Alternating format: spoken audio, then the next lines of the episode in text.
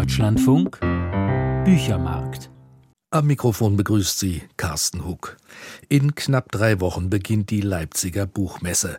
Und heute gab die Jury die für den Leipziger Buchpreis nominierten Autoren, Autorinnen, Übersetzer und Übersetzerinnen bekannt. Dazu gleich mehr im Gespräch. Anschließend stellen wir noch zwei neue Romane vor. Beide sind politisch. Einer thematisiert das Leben im Sudan, der andere den Kampf des Richters Falcone gegen die Mafia. Zuerst aber schauen wir jetzt nach Leipzig. Am 21. März werden dort auf der Buchmesse in drei Kategorien Preise vergeben. Für Belletristik, Sachbuch und Übersetzung. Von 486 eingereichten Titeln hat eine Jury nun fünf in der jeweiligen Kategorie für den Preis der Buchmesse nominiert. Über die fünf Belletristiktitel möchte ich mit unserer Kollegin Miriam C. aus der Literaturredaktion des Deutschlandradios sprechen. Herzlich willkommen. Guten Tag. Wer steht denn drauf auf dieser Liste, die heute Morgen veröffentlicht wurde? Eine Überraschung und ein Novum auch in der Kategorie Belletristik ist Anke Feuchtenberger. Die ist nominiert mit einer Graphic Novel Genossin Kuckuck.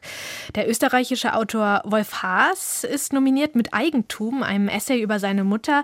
Außerdem gibt es zwei Debütromane auf der Liste, einen von Inga Machel auf den Gleisen und den Debütroman von Dana Vohwinkel Gewässer im Ziplock. Außerdem nominiert Barbie Markovic mit einem Geschichtenband, Mini-Horror. Also wir haben vier Frauen, einen Mann. Was ist denn das für eine Auswahl? Es ist eine für mich überraschende Auswahl mit recht vielen abseitigen Titeln. Es sind auch bemerkenswerterweise alles, fast alles recht schmale Bücher. Viele mixen die Genres, spielen, experimentieren ein bisschen mit der Form. Das ist jetzt keine Liste, auf der sich so die großen, schwergewichtigen Romane versammeln, die so nach vorne drängen als Blockbuster des Jahres, sondern es sind wirklich hier die randständigen Titel, die Entdeckungen, die man rausgesucht hat, sind tatsächlich auch viele Herbsttitel Titel, also bereits im letzten Jahr erschienene Bücher. Dana Vohwinkel zum Beispiel, ein Debütroman aus dem letzten Jahr, Gewässer im Ziplock, erzählt eine jüdische Familiengeschichte. Spielt so zwischen Berlin, Chicago und Jerusalem und ja, erzählt unter anderem eben aus der Perspektive von einer Teenagerin von einer 15 Jahre alten Frau, äh, deren äh, Vater Chazan ist, also ein jüdischer Kantor. Und das tatsächlich, dadurch kommt tatsächlich auch sehr viel so Religionspraxis, also jüdische Religionspraxis in dieses Buch. Also ein sehr interessanter Roman, als einziger Titel aus dem Frühjahr hat sich diese Jury jetzt ausgerechnet eben den zweiten Debütroman ausgesucht, Auf den Gleisen von Inga Machel. Das ist so ein Sozialroman, der also ins Berliner Drogenmilieu führt, teils mit sehr drastischen Mitteln arbeitet. Den finde ich tatsächlich als Roman weniger überzeugend, aber jetzt auch in dieser Auswahl sich gerade also den als einzigen Frühjahrstitel rauszusuchen. Ja, und Anke Feuchtenberger, das ist eine Graphic Novel, oder? Ja, also absolut erstmalig nominiert in, dies, in dieser Kategorie Belletristik zumindest.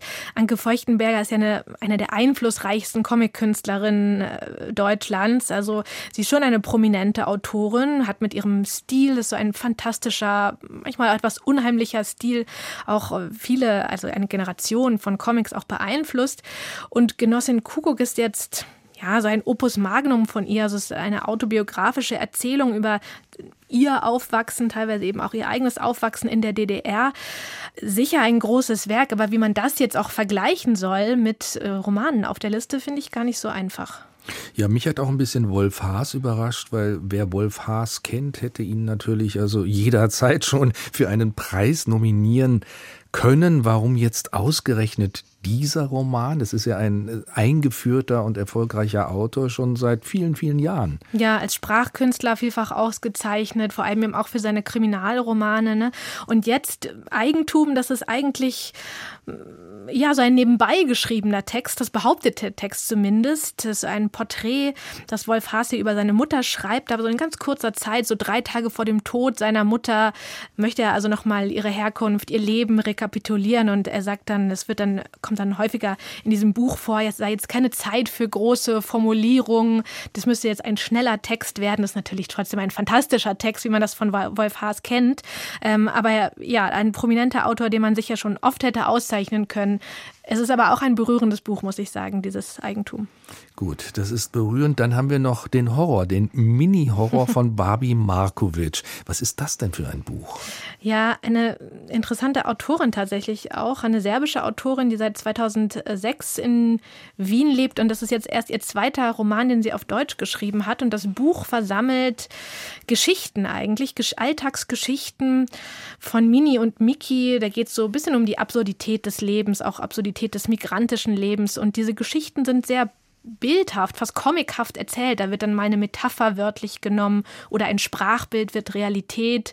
Also das sind sehr dicht gearbeitete Geschichten, aber eben ganz ohne so einen großen Werkgestus. Ja, das ist eher so ein spielerisches Experiment, würde ich sagen. Der große Werkgestus fällt mir auf, fehlt ja eigentlich bei diesen Titeln. Absolut. Wir haben Anke Feuchtenberger, haben Sie gerade ausführlich beschrieben, und Wolf Haas, das sind die beiden prominentesten Namen auf der Liste. Würden Sie sagen, dass diese beiden als Favoriten ins Rennen gehen? Ich fürchte bei dieser Auswahl nicht. Das ist wirklich eine Liste, die, wie Sie sagen, nicht auf die großen epischen Romane setzt, auf die kleinen Formen und eben auf die Entdeckung. Ich kann mir fast nicht vorstellen, dass man sich dann als Jury vor Wolf Haas entscheidet. Ich glaube, Barbie Markovic hat tatsächlich gute Chancen. Das Buch Mini-Horror finde ich tatsächlich gar nicht so spektakulär, aber ich glaube, das ist eine Autorin, bei der man noch viel entdecken kann und Entdeckungen macht diese Jury, glaube ich, gern. Was fehlt in Ihrem Dafürhalten nach in dieser Zusammenstellung jetzt? Man hätte sich sicher noch ein paar prominente Namen und epische Romane jetzt hier auf dieser Liste vorstellen können. Theresia Mora vielleicht, Muna oder die Hälfte des Lebens hätte hier nochmal auftauchen können. Thomas von Steinecker, die Privilegierten oder auch aus dem Frühjahr Dana Gregorca. Also Iris Wolf fällt mir auch Iris ein, Januartitel. Auf jeden Fall. Ich glaube, das ist wirklich eine Liste, die bewusst weggeht von, von so Spitzentiteln und Titeln, die vielleicht sowieso schon Aufmerksamkeit bekommen haben und eben hin zum Abseitigen und zu den Entdeckungen. Miriam C., dann danke ich Ihnen sehr für diese Einschätzung. Sehr gerne. Das war Miriam C. und sie hat über den Preis der Leipziger Buchmesse im Bereich Belletristik gesprochen. Vor zwei Wochen erst hat die UNICEF einmal mehr Alarm geschlagen. Zehntausende Kinder sind im Sudan vom Hungertod bedroht. Denn im Schatten des Ukraine-Krieges und des Krieges zwischen Israel und der Hamas wütet in dem nordafrikanischen Land seit fast einem Dreivierteljahr ein Bürgerkrieg. Er hat bereits tausende Todesopfer gefordert, Millionen Menschen in die Flucht getrieben. Die amerikanisch-sudanesische Schriftstellerin Fatin Abbas erzählt in ihrem Debütroman Zeit der Geister vom Leben im Sudan. Bettina Balcev stellt uns das Buch vor. Als eines Tages drei Männer mit einem in Sackleinen gewickelten Bündel vor dem Tor stehen, sind die Bewohner des Hauses alarmiert.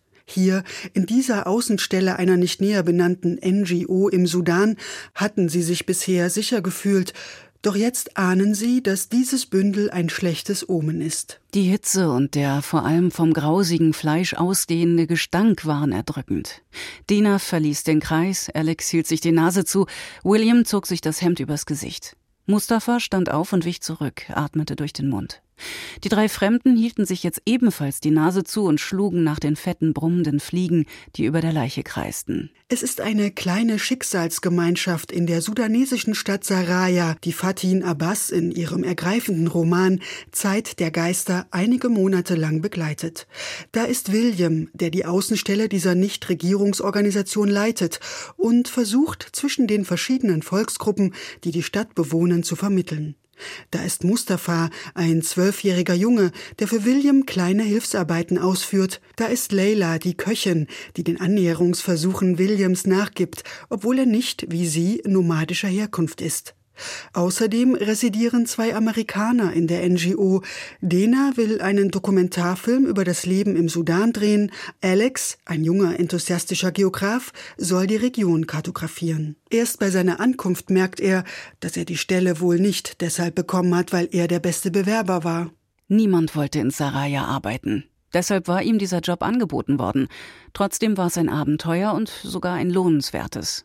Er würde eine Karte anfertigen, und die Karte würde der erste Schritt auf dem Weg für jene sein, deren Leben sie erleichtern sollte.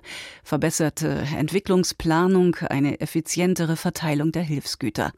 Diese Herausforderung hatte ihn gereizt und er hatte sich drauf gefreut. bis der Leichnam auftauchte und alles aus dem Lot geriet, so dass er zum ersten Mal hinterfragte, was genau er hier eigentlich tat. Tatsächlich ist der Leichnam ein Vorbote von weit größerem Leid. Rebellen und regierungstreue Truppen fallen übereinander her. Die titelgebende Zeit der Geister ist, wieder muss man wohl sagen, angebrochen, in der die Menschen heimatlos umherirren. Auch auf dem Gelände der NGO suchen mittlerweile zahllose Flüchtlinge Zuflucht. Als patrouillierende Soldaten eine Kiste mit Waffen finden, die Mustafa versteckt hat, weil er sich mit Waffenschmuggel etwas dazu verdienen will, reagieren sie mit einem Gewaltakt, den die Bewohner nur knapp überleben. William, der Leila gerade einen Heiratsantrag gemacht hat, landet im Militärgefängnis und Mustafa lässt sich dort ebenfalls einsperren, weil er sich seiner Schuld bewusst ist. Dabei sehnt er sich doch nur nach ein bisschen Besitz und ein wenig Zukunft. Er wollte einen Computer wie den, den Alex in seinem Büro hatte, auf dem er tippen lernen könnte. Er wollte Denas Kamera, das teuerste Spielzeug der Welt, und Denas batteriebetriebene Zahnbürste, von der ihm, wenn er sie heimlich benutzte, der Schädel brummte. All diese Dinge gehörten ihm nicht, und für ihn war es unmöglich, zur Schule zu gehen weshalb er später keine gute Stelle bekommen würde und sich niemals leisten könnte, was Alex und Dina besaßen. Fatin Abbas zeichnet ihre Figuren sorgfältig, mit viel Empathie und sprachlich versiert. Die Konzentration auf fünf sehr unterschiedliche und zugleich charakteristische Figuren lässt ausreichend Raum, sich ihren individuellen Erwartungen zu widmen, ihnen als Leserin sehr nahe zu kommen. Dabei verzichtet die Autorin auf jegliches Pathos oder einen klagenden Tonfall, was die Lektüre noch eindringlicher macht. So gelingt es Fatin Abbas, die spezifische Variante des sudanesischen Krieges zu beschreiben, das menschliche Leid jedoch als ein universelles darzustellen. Immerhin schöpfen die Sudanesen nach einem Friedensabkommen wieder Hoffnung. Nachbarn, die sich während der Unruhen versteckt hatten, fanden wieder zusammen, tauschten Neuigkeiten aus und erzählten sich von ihren Erlebnissen während des Krieges. Entfernte Verwandte umarmten sich, vertriebene Dorfbewohner vergaßen, dass ihre Heimat verloren war und sie überraschten sich selbst damit, dass sie lachten, statt zu weinen. William und Leila feiern eine große Hochzeit, und als Leserin ist man nach dem zuvor beschriebenen Grauen fast dankbar für dieses versöhnliche Ende. Doch mit einem Happy End kann Fatin Abbas nicht dienen. Dafür ist ihr Roman zu nah entlang der brutalen Wirklichkeit der sudanesischen Gegenwart geschrieben, in der ein Kriegsende nicht zwangsläufig dasselbe wie Frieden bedeutet. Kein Frieden, nur Stille, heißt es stattdessen einmal in diesem starken literarischen Debüt, das alle Höhen und Tiefen menschlicher Existenz formvollendet auslotet. Bettina Balcev über Zeit der Geister von Fatin Abbas. Aus dem Englischen übersetzt von Bernhard Robben, Verlag Rowold Berlin, 368 Seiten, kostend 26 Euro. Wenn es um Bücher über die italienische Mafia geht, kommt vielen als erstes der Autor Roberto Saviano in den Sinn. Sein Bestseller Gomorra, in zahlreiche Sprachen übersetzt und mehrfach verfilmt, wagte 2007 auf spektakuläre Weise einen Blick ins Innere des organisierten Verbrechens. Seitdem lebt Saviano unter Polizeischutz im Untergrund. Sein neues Buch widmet er einem der engagiertesten Kämpfer gegen die Mafia, dem Richter Giovanni Falcone. Hans von Trotha hat Roberto Savianos Roman Falcone gelesen. Es beginnt mit einer Kriegsszene, der Explosion einer Bombe im Jahr 1943. Krieg werden auch die Verhältnisse in Italien nach 1945 genannt, ein Krieg des Staates mit der Mafia.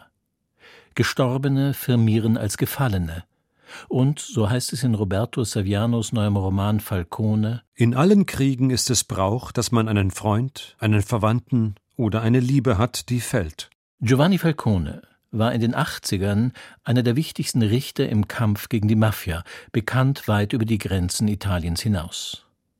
Wollte man einzelne Persönlichkeiten besonders hervorheben, denen wir unser Wissen um die Mafia verdanken, die Namen Roberto Saviano und Giovanni Falcone wären dabei.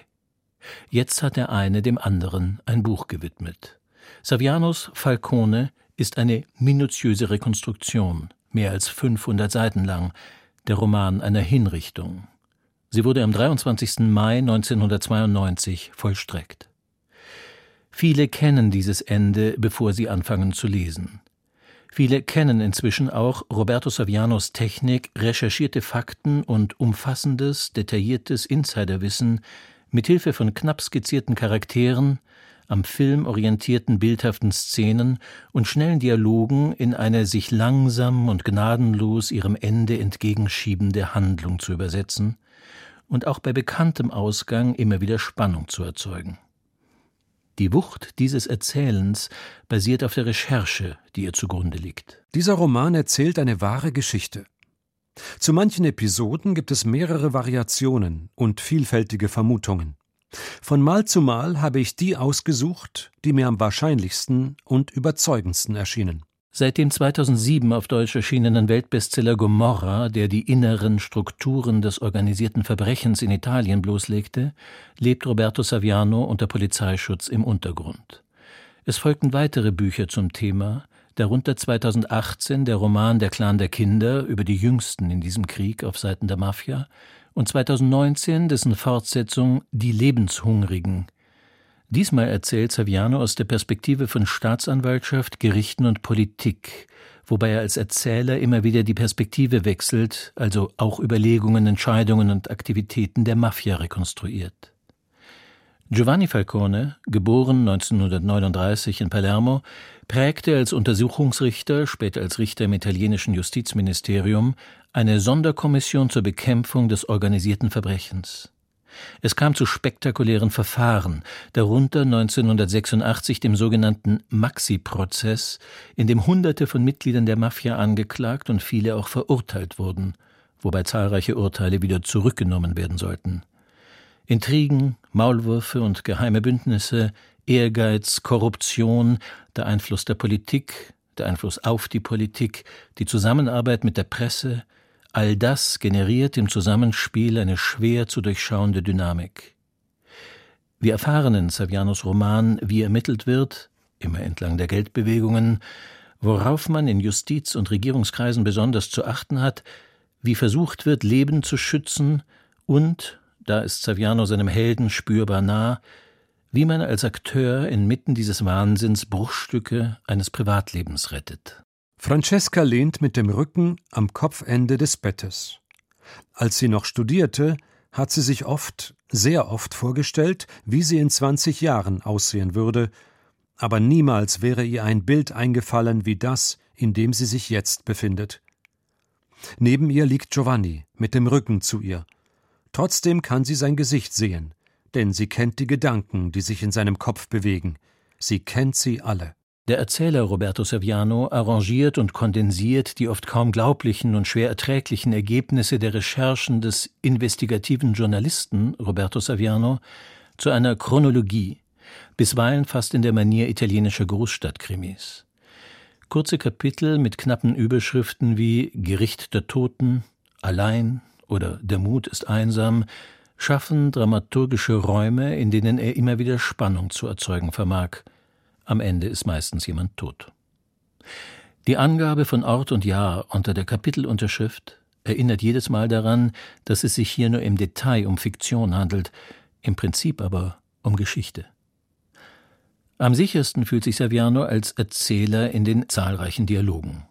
Hier kann er seinem Anliegen am unmittelbarsten Ausdruck verleihen, indem er die Wahrheit über die Mafia auf der einen und den Staatsapparat auf der anderen Seite auf der Grundlage einer Vielzahl recherchierter Details sowie eine Vorstellung der jeweils handelnden Personen schlagend auf den Punkt bringt.